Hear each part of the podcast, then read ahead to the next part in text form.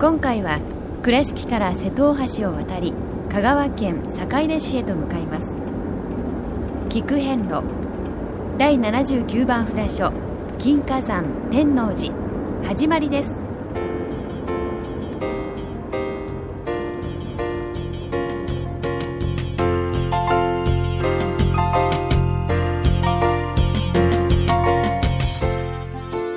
聞遍路。国八十八箇所をお坊さんの先立ちのもと一つずつお送りする番組です。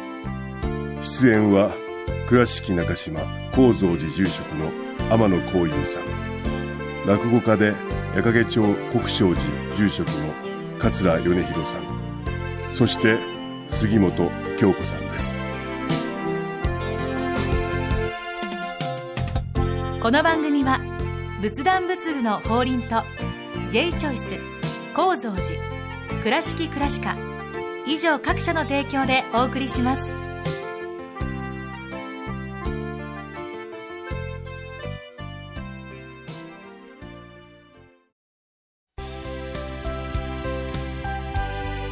仏壇の法輪は井上の法要事業部として仏壇墓地墓石ギフト商品すべてを取り揃え豊富な品揃えでお客様にご奉仕いたします。懐かしい昭和の倉敷。美観地区倉敷市本町虫文庫向かいの「倉敷倉歯科」では昔懐かしい写真や蒸気機関車のモノクロ写真に出会えます。オリジナル絵はがきも各種品揃え手紙を書くこともできる「倉敷倉歯科」でゆったりお過ごしください。高蔵寺は七のつく日がご縁日。住職の仏様のお話には生きるヒントがあふれています。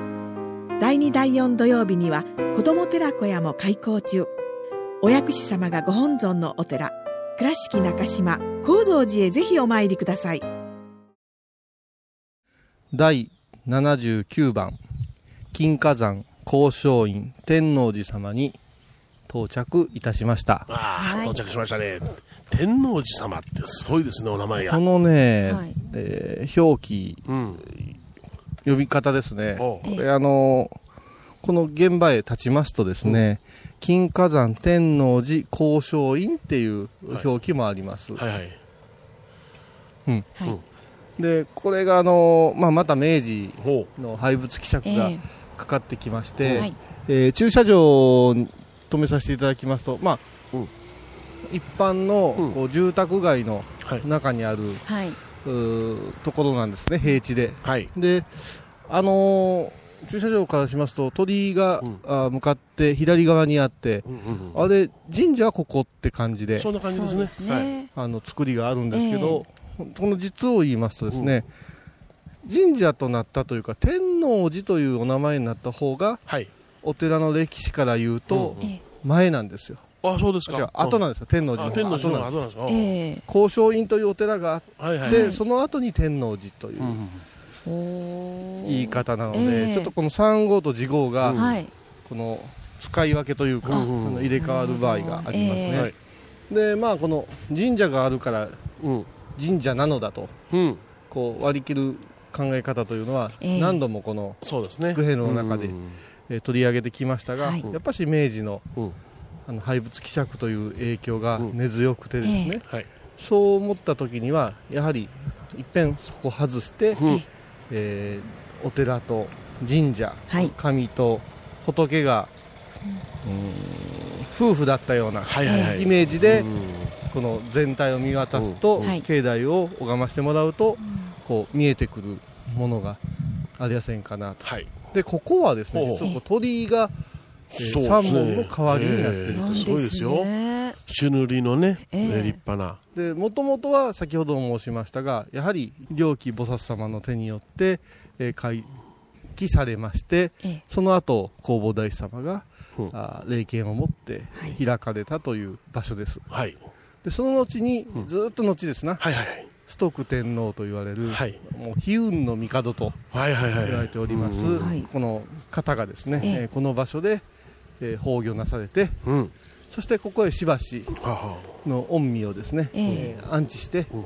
えー都の名をええ。待ったという、そういう場所になって、そこで天の寺とうんうんなるほど。そういうふうにお名前がはい。変わっていくわけでございますね。なるほどね。えまあ、これは歴史いろいろ調べてもらったら分かるんですが、あやはりこのまずなぜなぜこういう形になっていったかという話をしますと、ええー行基菩薩がやはりここがお堂にふさわしい場所仏法ルフの場所としてふさわしいということではいお寺を建立されて、ええその後にですね、えー弘法大師がお参りして八十場の泉のほとりうん。八十場という言い方がですね、ええー、矢っていうのは弥生の矢ですな。ほうほうほう。えそれから蘇っていうのが阿蘇の蘇あ、そのそう。ええ。はいはい。それから場所の場、はい。八十場なんですけど、これ置き換えるとね、88と書いても八十場と読ますん。ですあ、そっか。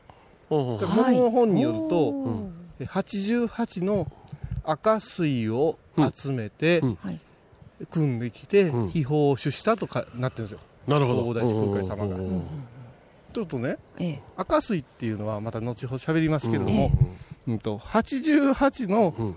赤水、えー高野山にもありますが、うん。修行に使うお水のことを赤の井戸から汲むお水として赤水っていうんです、はい。はい。もうこのお水がないとし修行あの修法修行が始まらないと言われてまして、えーし高野山で修行する時なんかはああまりちょっと語れないんですけれども、ええ。ー決まったものが、あー時間を定めて、えー、みそぎをして、はい。ちゃんとした行をして赤水をいただきに行く儀があります、はい。あそうですか。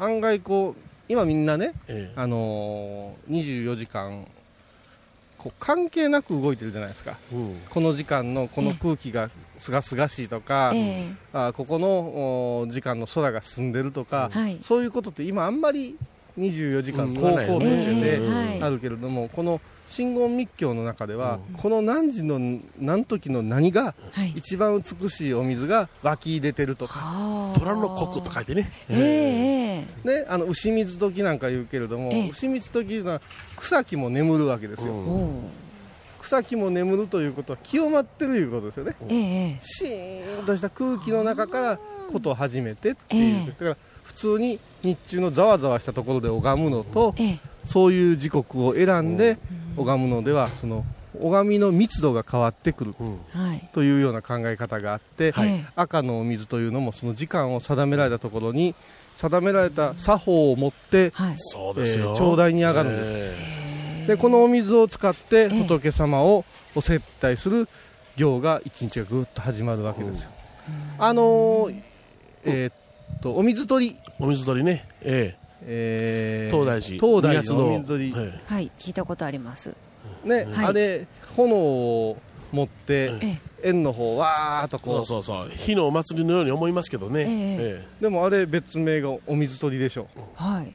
何のお水取るんですかって言ったら、うん。あれは赤水を汲む。えはい。ああそうなんですか。そうそうそうそうそうそう。はは。そういうふうにその季節や年頭にまた重々しくいただく儀式が伝わってて、そこから季節の風物詩に変わってるわけで、この赤というお水がすごく大事。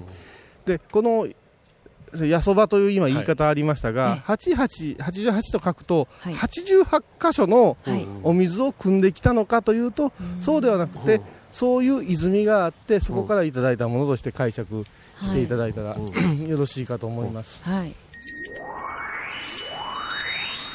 でその八十場の泉のほとりに、えええー生えておったうん木に霊徳を感じられてほうほうほう。そのあー木をですねいただいて霊気をいただいて空海さんがあー十一面観音菩薩像をうん。お彫りになられたはい。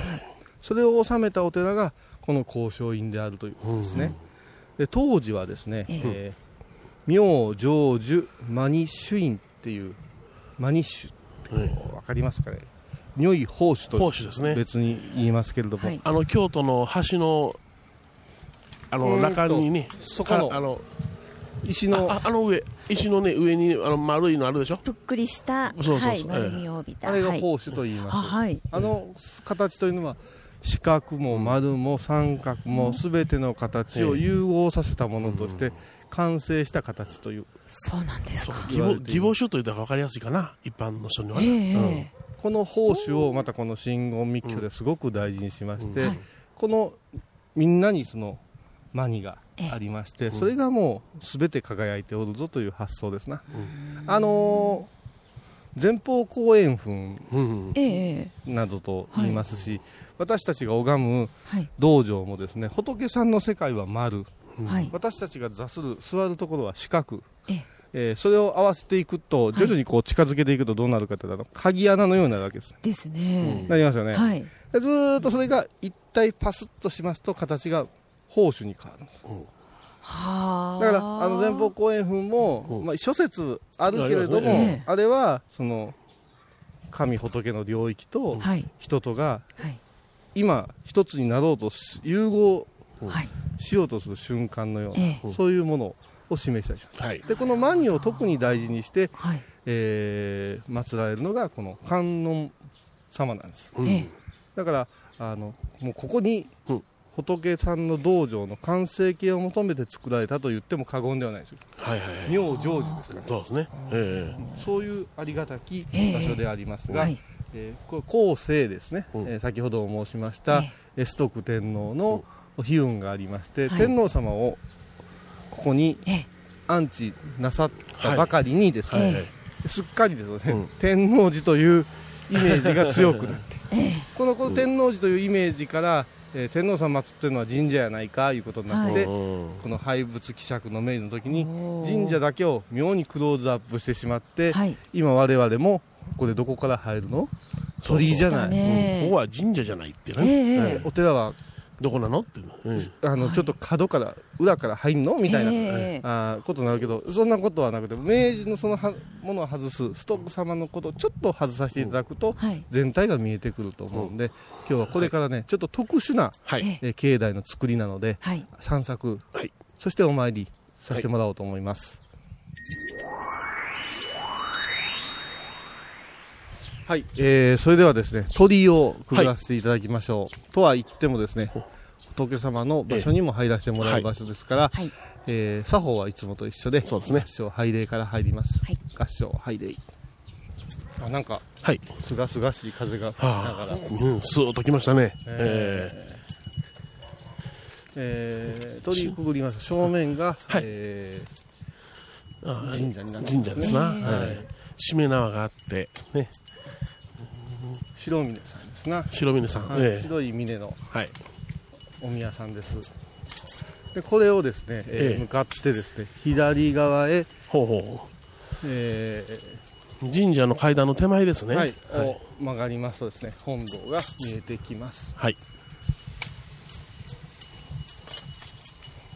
あ本堂はやはりあれですね、あの宝行の作りになってましてですね、うんうんうんでずっとこの、やはり、あのー霊木を感受されてっていう、監督されてはいできたお寺だけあって、え古木がすごいですね。街中にありながら、ええあの松塔が古いですね。あ、失礼しました。えー正面曲がって、正面に見える宝行の作りというのは、お大師堂おになります。ですね。ですから、えーそのままですね、体をお右の方へ向かいますと、はい。先ほどの神社と同じ向きへ、えー向かって拝ましてもらう形がですね、えーここのお天王寺様、御書院様のですね、本堂になります。えーここは、えー、11面観音様を祀っておられまして、はい。えー年に一度、うん。えー8月にはあ。この秘仏御開帳がああ、そうですか。この、まあ、あのー考えてもみたら、ええ秘仏という考え方も面白くてですね、はい。年に1回開いてお会いできる仏様もいらっしゃるんですね。はい。どうですか？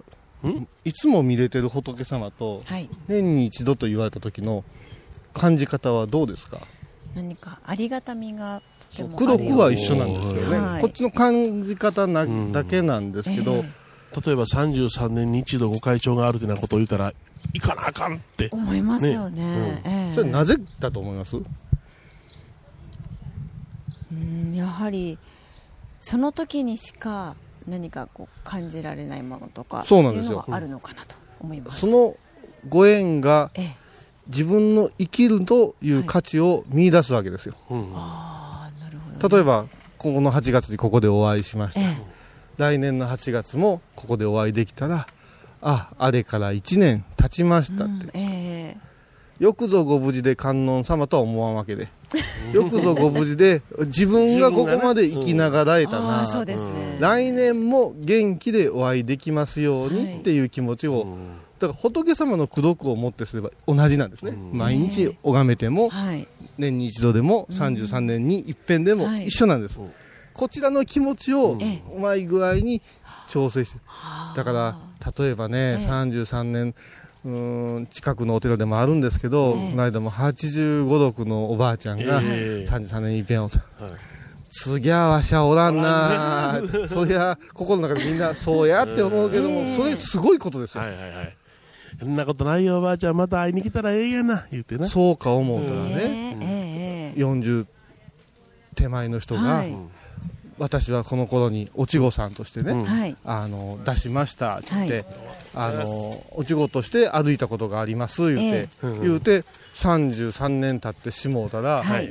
もう40過ぎてらっしゃるわけですよ。そうですね。うんだから日頃信仰全くないのに、あの頃あの頃って話がボンボン出てくるわけえですよ、えこういうことがはい。この秘仏信仰っていうのもね、日本独特のね発想かなと思いますので、ええまあ、ちょっとね、自分たちを変えどこか決められたらどうかなと思うんですよ。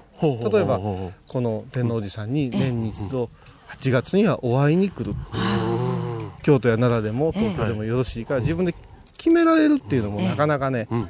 あの生きるこうしおりというか、メモリをね、打つためにはあってもいいような気がしますね。はい。聞く変路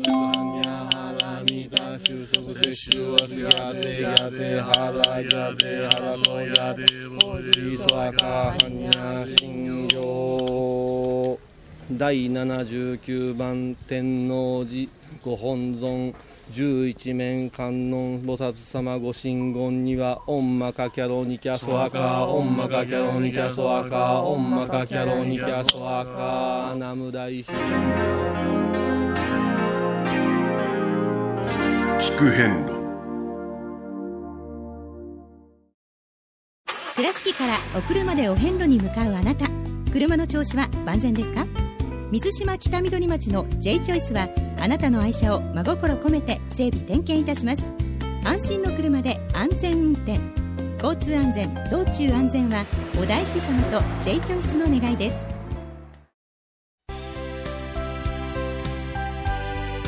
仏壇の法輪は井上の法要事業部として仏壇墓地墓石ギフト商品すべてを取り揃え豊富な品揃えでお客様にご奉仕いたします。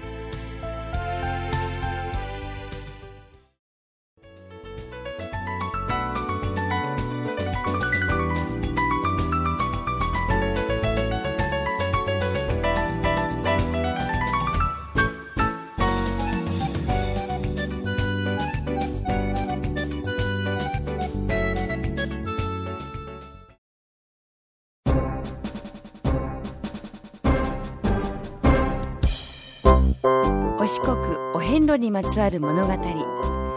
今では見られない風景を織り込んで今では語られない伝説をお届けします。創作小話「デコボコ同業記」ん？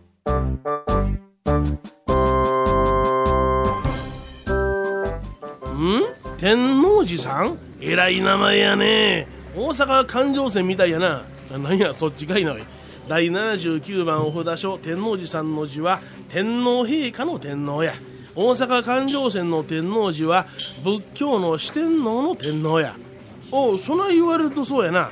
大阪の四天王寺と言われる聖徳太子の建てられたお寺は通称天王寺さんと呼ばれてるんであの辺りを天王寺っちゅうんや。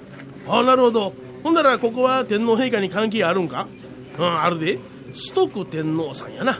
第75代平安時代の天皇さんや。その人が住んではったんか？住んではったというより流されてきはったんや。ああ水遊びでもしてたんかいな。違う違う。悲運の天皇さんと呼ばれてな後継者争いでいろいろあったんや。まず白河法皇の影響下でえー、鳥羽天皇になんと5歳で天皇を譲られはったんやな。おそらく鳥羽天皇も白河法皇になんやかんや言われて嫌やったんやろうな。社長を息子に譲って会長になったけど社長に任さんと口うるそういう年寄りてな感じかな。そんなんいつまでたっても辛いで。その後白河法皇が亡くなられ実権は鳥羽上皇が握るんや。その父親に実は嫌われてな。23歳の時に近衛天皇に位を譲って崇徳上皇として実権を握ろうとしたんやけども父親によって権力を封じ込められてしまうほら気の毒やな。その後近衛天皇が崩御後白河天皇に上位。次の年に鳥羽法皇が崩御するや鳥羽法皇の取り巻きと後白河天皇は崇徳上皇への露骨な挑発と追い込みをし始めた。追い詰められた崇徳上皇は藤原頼長と共に白河殿に移り平忠政平家広源民吉ら武士を召集して生き残りを図るために武力で天皇方を倒そうとした事件が保元の乱。しかし鳥羽法皇は生前すでに有事に備えて、有力な武士らに後白河天皇を守るように命じており平清盛源義朝源義康らの白河殿への奇襲により崇徳院方は敗走。頼長は焼き図によって6日後に死亡忠政家広為義は捕らえられ処刑。崇徳上皇は仁和寺に入って神を下ろし後白河天皇のもとに出頭したものの許されず。讃岐の国へ流刑に処された。何や大変やなおい。讃岐での軟禁生活の中で仏教に深く傾倒して極楽往生を願うようになっていかはった。五部大乗経という大量のお経の写本作りに専念してな。戦死者の供養と反省の証にと完成した5つの写本を京の寺に収めてほしいと朝廷に差し出したんやけども実権を握っていた後白河法皇は呪いが込められているのではないかと疑ってこれを拒否してな。写本を送り返してきたんや。京に帰りたいという思いで自分の血を使って写本し写本だけでも京に置いてほしかった。しかし写本は送り返され見るとバラバラに破かれていたという説もある。うわひどい話や。これに激しく怒った崇徳上皇は自分の舌を噛み切ってその地でせっかくの5つの写本全てに日本国の大魔縁となり天皇を取って民とし民を天皇となさん。この経を魔道にエコースと書き込んだ。爪や髪を伸ばし続け夜叉のような姿になり後に生きながら天狗になったとすら言われた。この地讃岐で46歳で崩御され意外を仮想にした際その煙は都の方向にたなびいたと伝えられてる。うわ怖皇室も大変やな。崇徳上皇が亡くなられた明くる年に二条天皇は22歳で崩御するし大火事や飢饉に見舞われ崇徳院の怨霊の仕業と噂された。その逆で四国全体の守り神であるという伝説もある。怨霊は災いをもたらすけれども礼節をもって接すると福の神にもなる。実際皇室は今でも崇徳天皇の怨霊を諌めておられるようで明治天皇は1868年に自らの即位の礼を執り行うに際して直使を讃岐に使わして崇徳天皇の御陵を京都へ帰還させて白峰神宮を建設したんや。へえ。時代が経っても丁寧にされるんや。昭和天皇は1964年の東京オリンピック開催に際して香川県坂出市の崇徳天皇陵に直使を使わし崇徳天皇式年祭を執り行わせているんやで。災いのないように未だに祭り続けられている証拠やいずれにしても何事にも礼節をもって接する。これは忘れたらあかんで。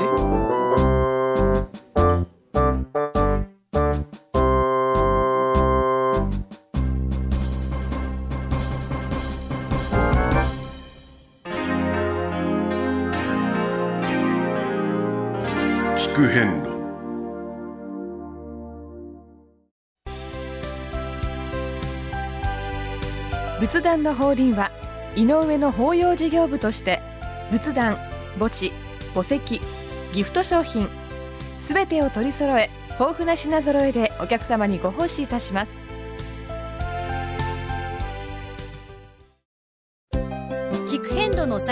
報や出演者のブログを見ることができるウェブサイト聞く遍路 .com 番組をお聞きになった後でホームページをちょっと覗いてみてください。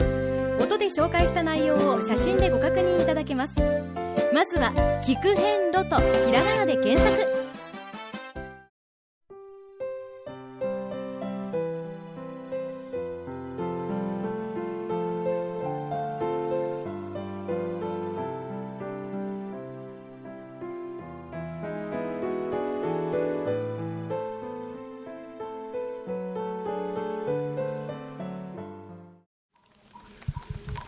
はい、えー、本堂お大師堂お参りを収めまして、はい、えー、今あの神社の方へ、えー、参道へ立たせてもらってますが清めの雨と申しましょうか、ね。えー、甘露の方ですな。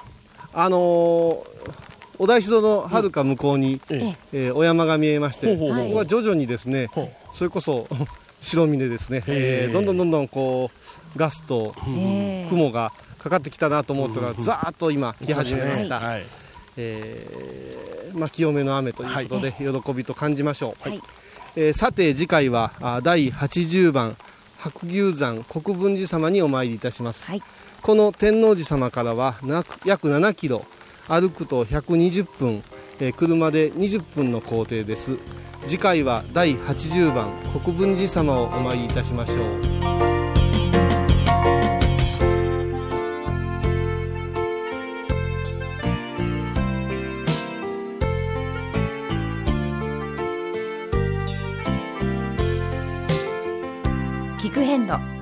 今回は第79番札所金華山天王寺をご紹介しました。天王寺は香川県坂出市にあります。では倉敷からのルートです。まず瀬戸大橋を渡り瀬戸中央自動車道の坂出北インターチェンジで高速道路を降りそのまま讃岐浜街道を東に1キロ進みます。両京橋東詰交差点を右に曲がり次の交差点を左に曲がっておよそ3キロ。八十場駅のところで線路を渡りしばらく進むと天王寺に到着します。それでは次回も一緒にお参りしましょう。この番組は仏壇仏具の法輪と J チョイス構造寺。倉敷倉科以上各社の提供でお送りしました。